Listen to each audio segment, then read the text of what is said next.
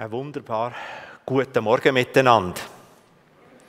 Ich freue mich, dass ich wieder einmal darf euch dienen und bin auf den Morgen gespannt. Und vor allem, es ist für mich so ein, ein richtiges Vorrecht, dass mir so zuteil wird, dass ich die neue Predigtserie gesegnet sein darf, einführen. Je nach Gemeinde oder Kille gibt es sogenannte Gottesdienstordnungen. Ich weiß nicht, ob ihr äh, die Gottesdienstordnung hier von der Mino kennt. Ich kenne sie nicht so direkt, ich habe sie nicht so gelesen. Aber äh, zum Beispiel, wenn man die reformierte Landeskirche Aarau anschaut, dann gibt's, ist die Gottesdienstordnung ein Teil geregelt in der Kirchenordnung. Eigentlich grundsätzlich. In anderen Kirchen ist es vielleicht der Pastor und oder die Gemeindeleitung, die die Gottesdienstordnung regelt. Oft aber einfach Tradition. Und es kann durchaus sein, dass die Minoener zu denen gehört, dass Tradition respektive die Gewohnheit, wie man Gottesdienst feiert, ähm, dass das so ein bisschen die Regelung beinhaltet. Wehe, wenn man etwas ändert, ja, haben wir ja immer schon gemacht ist ja dann manchmal so das, was vielleicht gerade zu suchen kommt, oder? Das ist ja nicht schlecht, überhaupt nicht. Es geht eigentlich darum, dass wir ein bisschen verstehen, dass wir äh, irgendwie eine bestimmte Gottesdienstordnung haben. Aber das ist sozusagen eigentlich nur der Rahmen. Und der Rahmen, der wird je nach Prägung und Tradition oder eben Kirchenordnung oder auch äh, Verbandsordnung mit verschiedenen Handlungen gefüllt. Uns bekannt, und da haben wir jetzt schon ein bisschen angefangen, das ist zum Beispiel der Lobpreis, dass wir miteinander Lieder singen. Aber auch die Predigt, da habe ich jetzt gerade angefangen. Da ist natürlich die Moderation auch etwas. Oder einfach so verschiedene Elemente, zum Beispiel das Abendmahl auch.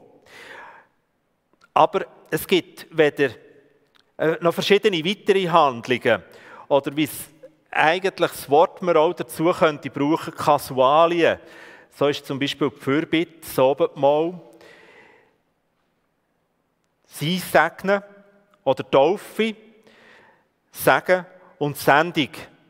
Also genannte Handlungen oder Kasualien. Und ihr habt gemerkt, die, die vielleicht jetzt schon gerade so ein bisschen den Gottesdienstflyer äh, angeschaut oder auswendig gelernt haben, das sind ja die Themen, die wir in den nächsten paar Mal werden anschauen. Interessant ist noch das Wort Kasualien, wo wir, äh, wo wir haben. Ich bin hier schnell nachschauen. Ich bin fast ein bisschen verschrocken, als Maria vom Bibellexikon redet. Ich dachte, bringt sie jetzt meine, äh, meine Definition? Habe ich gedacht, nein, ist gut, sie ist beim Sagen geblieben. Ich bin bei den Kasualien gekommen und merkt, es geht im Duden, und das ist noch spannend, zwei Varianten. Die erste ist ein nicht vorhergesehenes Ereignis, eine Zufälligkeit. Ich habe gerade ein bisschen gestaunt, weil Kasualien, wo ich herkomme, habe ich ehrlich mit dem nicht verbunden. Aber das ist die Definition. Die zweite Definition, die ist mir schon ein bisschen näher, das ist geistliche Amtshandlung aus besonderem Anlass. Eine geistliche Amtshandlung. Das ist zum Beispiel ein Abendmahl. Das ist eine Fürbitte. Ist aber auch eine Taufe. Ist eine Beerdigung und so weiter. Unsere Predigtserie geht jetzt nicht in erster Linie um die erste Bedeutung, wenn wir haben, also Fürbitte, so zufällige, sondern ähm, es geht wirklich um Amtshandlung. Wobei weniger ums Amt als mehr um die Handlung. Oder mit Amt verbindet man immer auch noch so ein bisschen äh, einen Würdeträger oder eine Amtsperson. Wir merken, wir haben hier plötzlich auch eine, Vermischung machen und Sachen plötzlich ähm, wie in eine, in eine Position hineingelüpft, wo sie vielleicht gar nicht eigentlich her ist. Das Ziel der Serie ist also, dass wir uns neue Gedanken auch über die Handlungen, über das, was wir eigentlich im Gottesdienst machen, was zum Gottesdienst gehört, dass wir uns hier mit dem auseinandersetzen. Die Frage ist ein bisschen, warum denn das? Weil wir glauben, dass Gott uns in diesen Handlungen ganz speziell auch begegnen will. Welches sind also die, die, die geistlichen oder die geistlichen Amtshandlungen, die Kasualien zur Sprache kommen? Wie gesagt, die kann man im Gottesdienst Flyer einsehen. Wir werden heute vor allem über die Fürbitte reden. Das ist auch so ein bisschen die Aufgabe, die ich bekommen habe. Und das möchte ich anhand von fünf Punkten ein bisschen skizzieren. Das erste ist die Fürbitte oder Jesus, der Fürbitter. Das Zweite, Jesus betet heute noch für uns. Das Dritte, der Heilige Geist als unser Beistand. Das vierte, Fürbitte, ist eigentlich ein Priesterdienst an andere.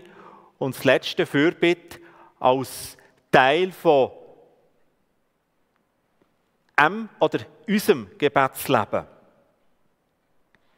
Und dabei äh, bin ich mich auch, muss ich mich auch beschränken. Und ich habe mich vor allem beschränkt auf das, was wir im Neuen Testament zu dem Thema lesen.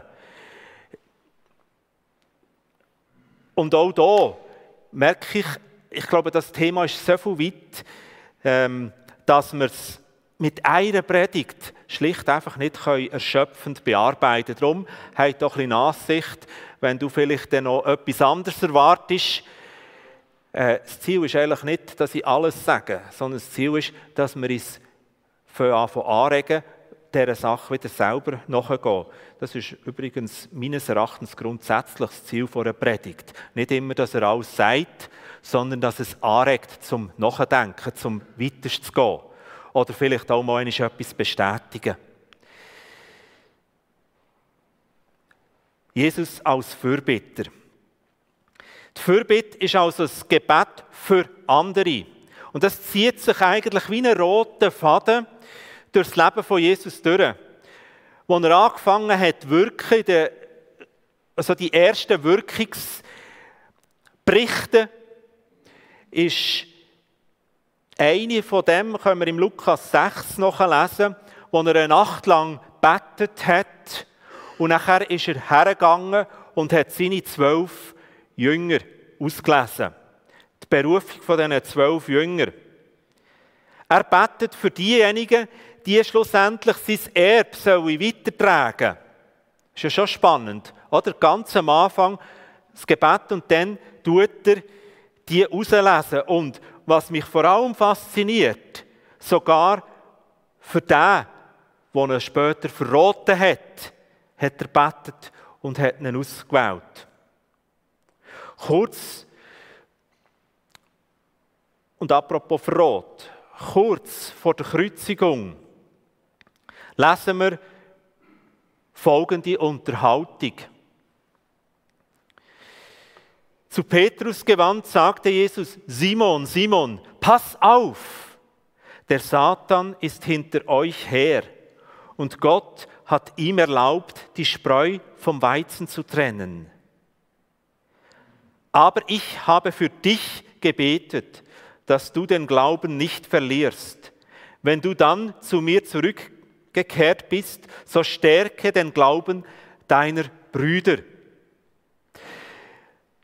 Wir können uns vielleicht vorstellen, sogar der wahnsinnig begeistert ist der Petrus nicht gesehen, wo ihm Jesus so begegnet und sagt, du, ich habe für dich betet und gell, wenn du dann umkehrst, wenn wir die Geschichte ein bisschen weiterlesen, oder? Petrus hat protestiert und gesagt, ich nicht, ich werde mit dir sogar ins Grab gehen, wenn es muss sein.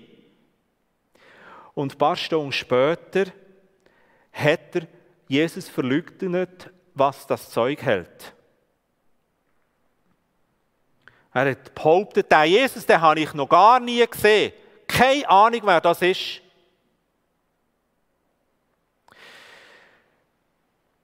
Ich finde es eine eindrückliche Situation.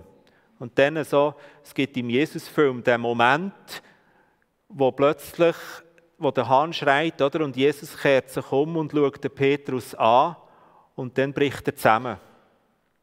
Und ich glaube, weil der Petrus gewusst, davon gewusst hat, dass Jesus für ihn betet hat, ist es ihm überhaupt möglich geworden, Buß zu tun und umzukehren. Und der Neuanfang, der war so entscheidend, weil der Petrus der war, wo er schlussendlich nach der Auferstehung die Jünger und die erste Gemeinde gelehrt hat und ihnen geholfen hat, eigentlich den Glauben zu festigen. Er ist dann plötzlich nicht mehr nur der Theoretiker gewesen, sondern er hat erlebt, wie Jesus für ihn betet hat, wie er umkehrt und was das heißt, wirklich neu anzufangen. Jetzt gehe ich einen Schritt weiter. Etwas vom Eindrücklichsten von diesen Fürbitte-Gebet von Jesus ist das zweite, das ich aufnehmen möchte.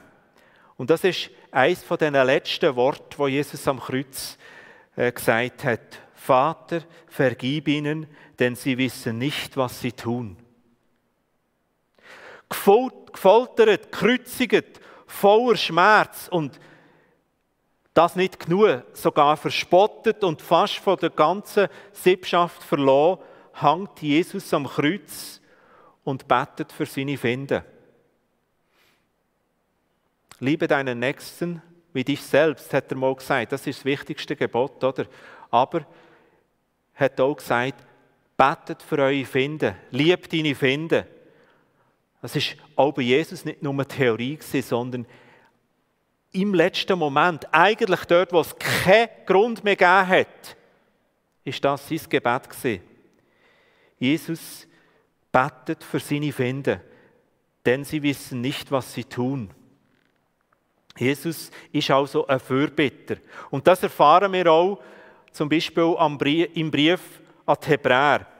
Da steht nämlich, solange Jesus hier auf der Erde lebte, hatte er mit lautem Schreien unter Tränen seine Gebete und Bitten an den einen gerichtet, der ihn aus dem Tod befreien konnte. Und weil er große Ehrfurcht hatte vor Gott, wurde er erhöht. Und mir vor allem der Satz, unter Tränen seine Gebeten und Bitten an den einen gerichtet. Das ist offenbar das Lebensprogramm von Jesus. Wir lesen vielleicht nicht immer so viel, wenn wir einfach die Evangelien lesen. Aber wenn wir es mal von dieser Seite anschauen, dann merken wir, das ist das ist Programm für uns, für die Menschen im Gebet einzustehen. Und das führt uns eigentlich zu einem weiteren Punkt, wo wir von Jesus so wissen. Er ist unser hoher Priester gewesen. Und so lesen wir im hohen priesterlichen Gebet, das ist eines der eindrücklichsten Gebete am Schluss von Jesus. Im Johannes 17, es lohnt sich, das einmal im ganzen Zusammenhang zu lesen. Da betet er.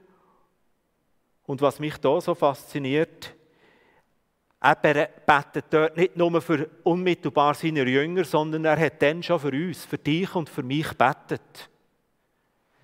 Ich bitte aber nicht nur für sie, sondern für all die, durch die ihr Wort, die durch ihr Wort von mir hören werden und an mich glauben.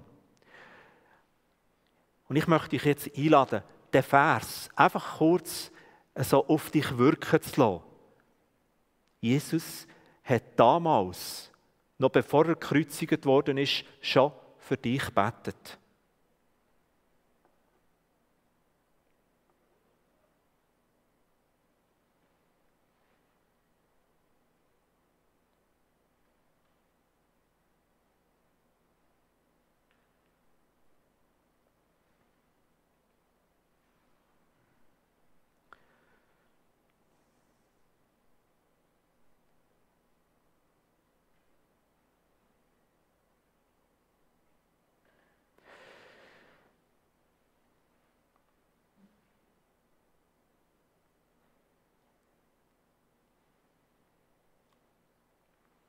Und dort möchte ich jetzt gerade weiterfahren. Jesus hat damals schon betet und Jesus betet heute für uns. Als Christen glauben wir an die Auferstehung. Vor einer Woche haben wir ja Ostern gefeiert. Eigentlich eines der bedeutendsten christlichen Feste. Jesus ist auferstanden. Aber Jesus hockt jetzt nicht einfach irgendwo auf dem Thron und verplempert die Zeit. Manchmal hat man das Gefühl, was macht er denn eigentlich jetzt, oder? Nein, wir lesen auch wieder im Hebräerbrief, Christus aber lebt in alle Ewigkeit. Sein Priesteramt wird nie von einem anderen eingenommen.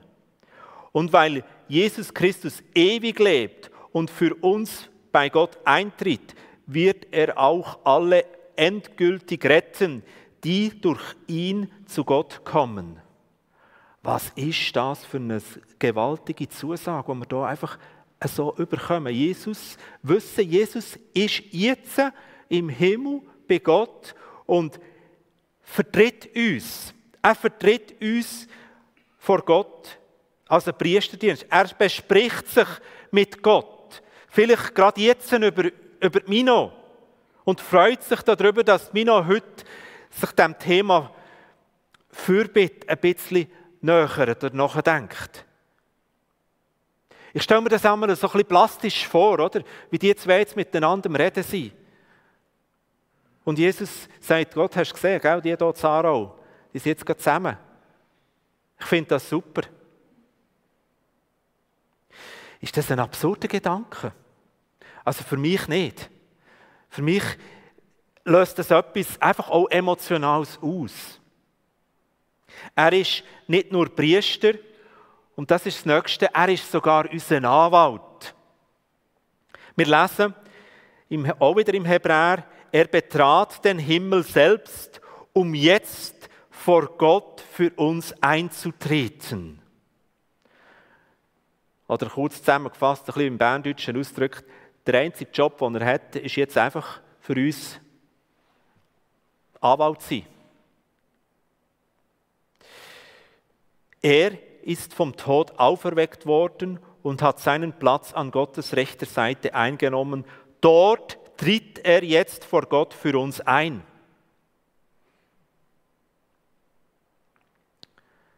Also wenn man jetzt diesen Vers so ein bisschen isoliert anschaut, könnte man fast davon ausgehen, das war der einzige Grund, warum er auferstanden ist, oder? dass er jetzt für uns eintritt. Das ist gar nicht so verkehrt. Was unter anderem hier ähm, man jetzt gesehen hat, auch schon der Johannes in seinem Brief an die Gemeinde aufgenommen.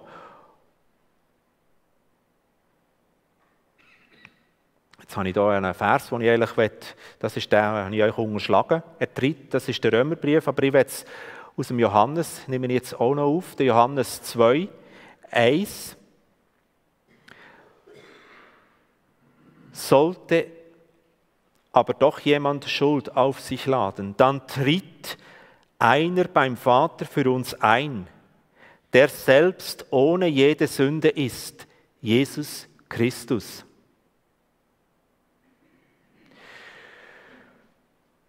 Und das Beste vom Ganzen ist, er tritt nicht nur für uns ein, sondern er erwirkt für alle, die an ihn glauben, einen Freispruch. Also das ist, ich glaube, das, das kann man nicht genug sich auch verinnerlichen, was das heißt. Der Dienst, der Priesterdienst, wo Jesus für uns jetzt tut.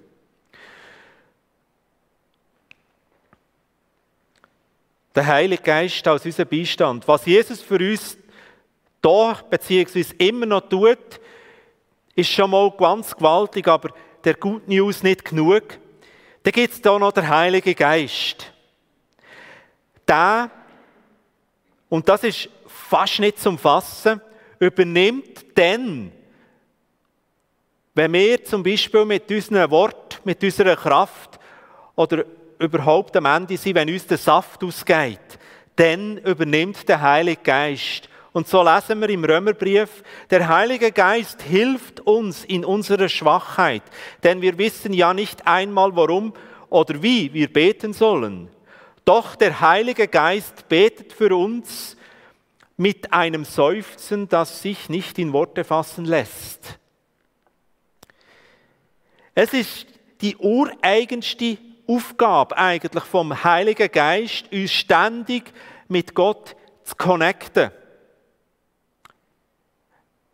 Er ist unsere Kraft. Er erinnert uns, dass wir durch Jesus erlöst sind.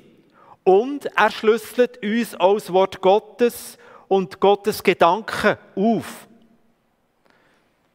Und er vertritt uns eben mit, sogar dann, wenn wir selber gar nicht mehr formulieren können. So, und das ist die Grundlage, dass Jesus für uns betet, ausbügelt, wir, wenn wir es eigentlich es nicht verdient haben, aber auch, dass der Heilige Geist unsere Kraftquelle ist. Einerseits, aber auch unsere Festplatten, oder, wo die Erinnerungen sind, wo, wo Sachen abgespeichert werden. Das ist so ein die Grundlage, wenn wir über Fürbitte auch nachher für uns nachdenken.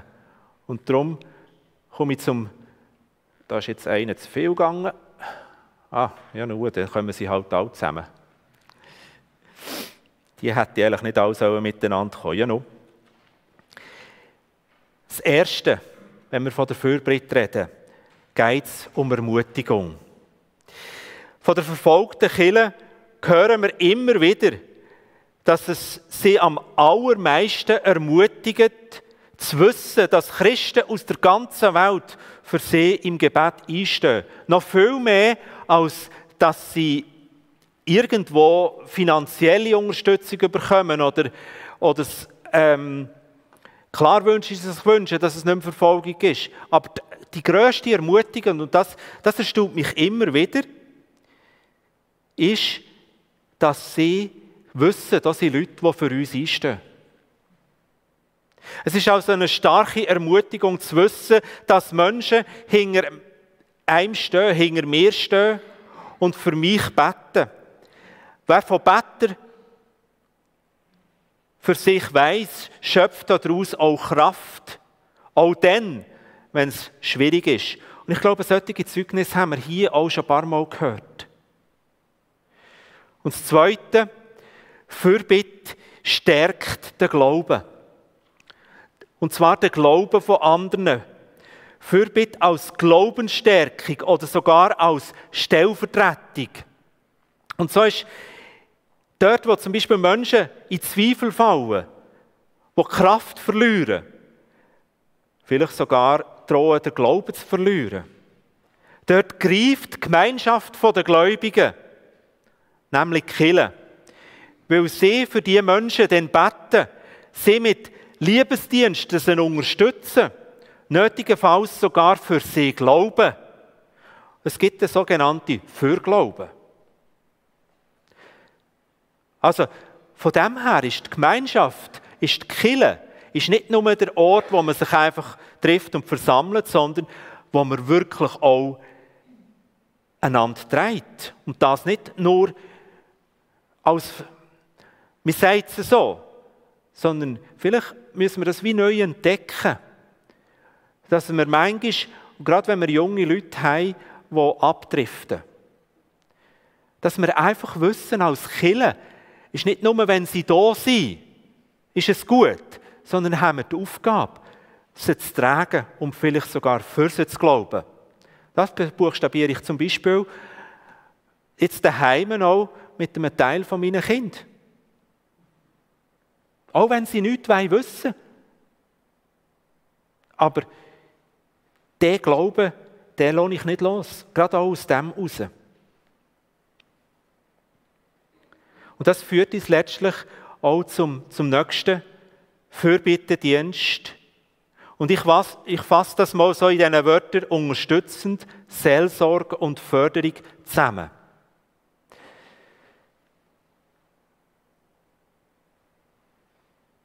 Unterstützend. einfach mal da sein. Wenn wir jemanden auf der Straße Leute begegnen und sie zwar nicht viel wissen dass wir mit ihnen über das Evangelium reden können, die Chance, wenn man sagt, dürfen wir für sie beten, besteht immer, dass nachher plötzlich wie, wie etwas ändert. Nicht, dass sie dann nachher hören wollen, aber es, in der Regel sagen sie, danke vielmals. Also wenn wir sonst nichts mit jemandem etwas anfangen können, dann können wir aber für sie beten. Meine Musikkollegen in der Brassband, die wissen es nicht, aber die werden einfach regelmäßig bebetet. Selber schon, darum sie mich aufgenommen haben. In der Summe hat die Gemeinde auf dieser Welt eigentlich zwei Aufgaben. Die erste Aufgabe ist, Gottes Botschafterin für die Liebe Gottes für die Welt zu sein. Christen, die Gläubigen sind auf dieser Erde, um Hoffnung zu verkünden, also Licht. Dort, wo Licht ist, ist Hoffnung. Aber auch um Salz zu sein. In einer komplett aus der Fuge geratenen Welt, die so geschmacklos ist, braucht es Christen erst recht. Und da kommt das, der Begriff Salz plötzlich eine ganz andere Bedeutung. Das ist das Erste. Und das Zweite, was ich eigentlich als Dienst sehe, ist der Dienst aneinander. Im Epheser 4 schreibt der Paulus, dass wir verschiedene Dienste in der Gemeinde haben. Und die dienen letztlich eins zu einem Zurüstung der Heiligen. Ich möchte ich den Vers noch lesen. Um die Heiligen auszurüsten für die Ausübung ihres Dienstes. So wird der Leib Christi aufgebaut. Und das ist der Job letztlich von, von der Gemeinde. Einerseits für die Welt, andererseits für die Gläubigen. Nicht jeder hat die gleiche Gabe oder Fähigkeiten. Es gibt unterschiedliche körperliche, aber auch gesundheitliche Voraussetzungen, die wir haben. Auch das Alter spielt eine Rolle. Ich zum Beispiel, ich bin noch nicht gerade der Älteste, auch nicht ganz der Jüngste, aber ich darf heute hier predigen. Das ist so eine Funktion, die ich wahrnehmen darf, die, mir auch sehr viel Freude macht. Andererseits bin ich morgen wieder auf der Straße mit meinen EE-Studenten, wo wir nachher morgen Nachmittag in Zürich irgendwo am Üben sind, wie man das Evangelium redet.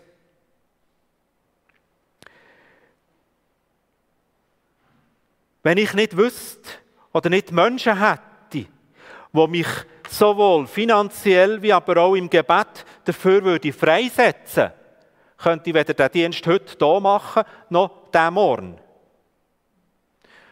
Und so komme ich eigentlich zum nächsten, zum fünften Punkt. Fürbitte Teil des Gebetslebens oder unseres Gebetslebens. Jesus betet vor wichtigen Ereignissen. Haben wir vorhin miteinander ein bisschen angeschaut. Die Berufung der Jünger, aber auch die Verleugnung von, Jesus, von, von Petrus und so weiter. Er betet für die Jünger und auch für seine Finden. Und er hat nach der Auferstehung nicht aufgehört, auch für uns zu beten. Und wir sind nicht auf uns selber geworfen, sondern wir haben den Heiligen Geist, der sogar übernimmt, wenn wir sprachlos sind, wenn wir es vielleicht gar nicht mehr selber formulieren können. Auf dieser Grundlage lädt uns schlussendlich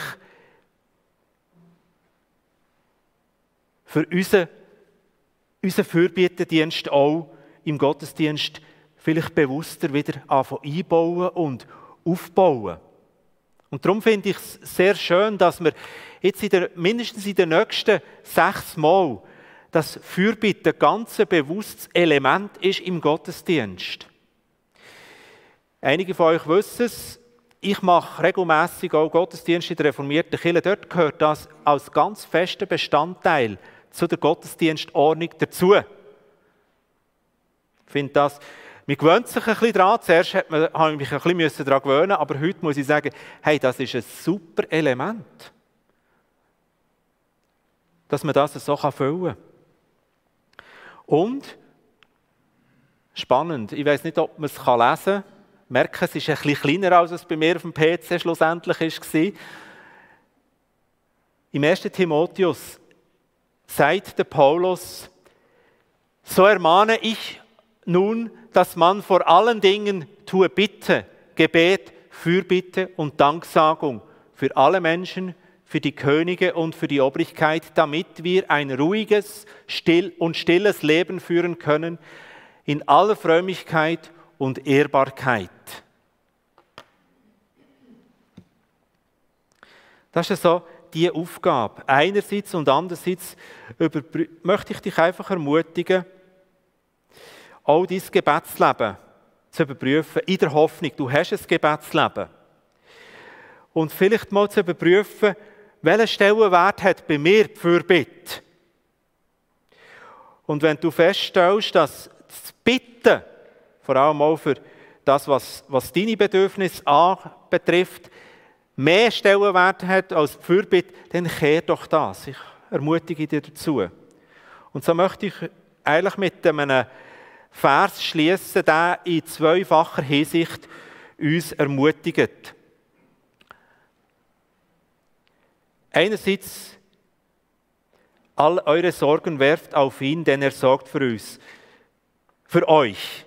Also wir können einfach unsere Sorgen wirklich abgeben. Das ist für uns. Das dürfen wir, das dürfen wir wirklich in Anspruch nehmen. Aber wir dürfen das auch für andere so in Anspruch nehmen. Auch Situationen, wo wir vielleicht keine Ahnung haben oder nicht wissen, wie wir mit dem umgehen Einfach das wirklich auf Jesus werfen. Er sorgt für euch. Amen.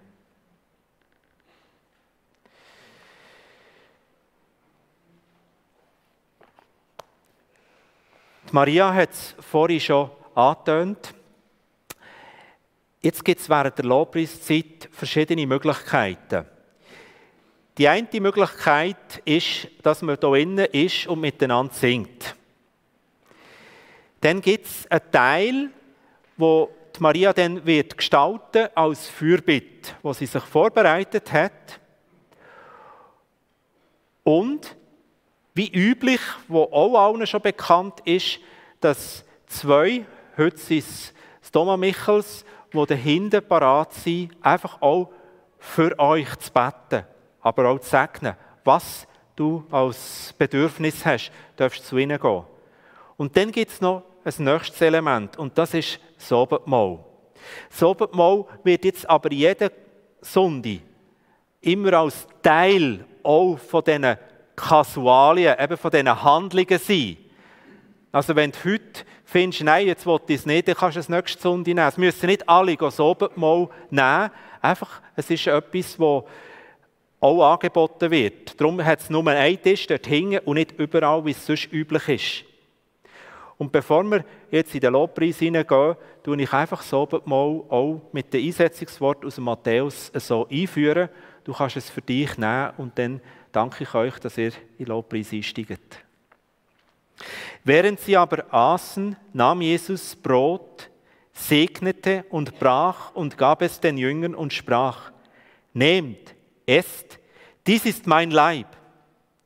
Und er nahm den Kelch und dankte und gab ihn diesen und sagte, Trinkt alle daraus. Denn dies ist mein Blut, das des neuen Bundes, das für viele vergossen wird zur Vergebung der Sünden. Amen.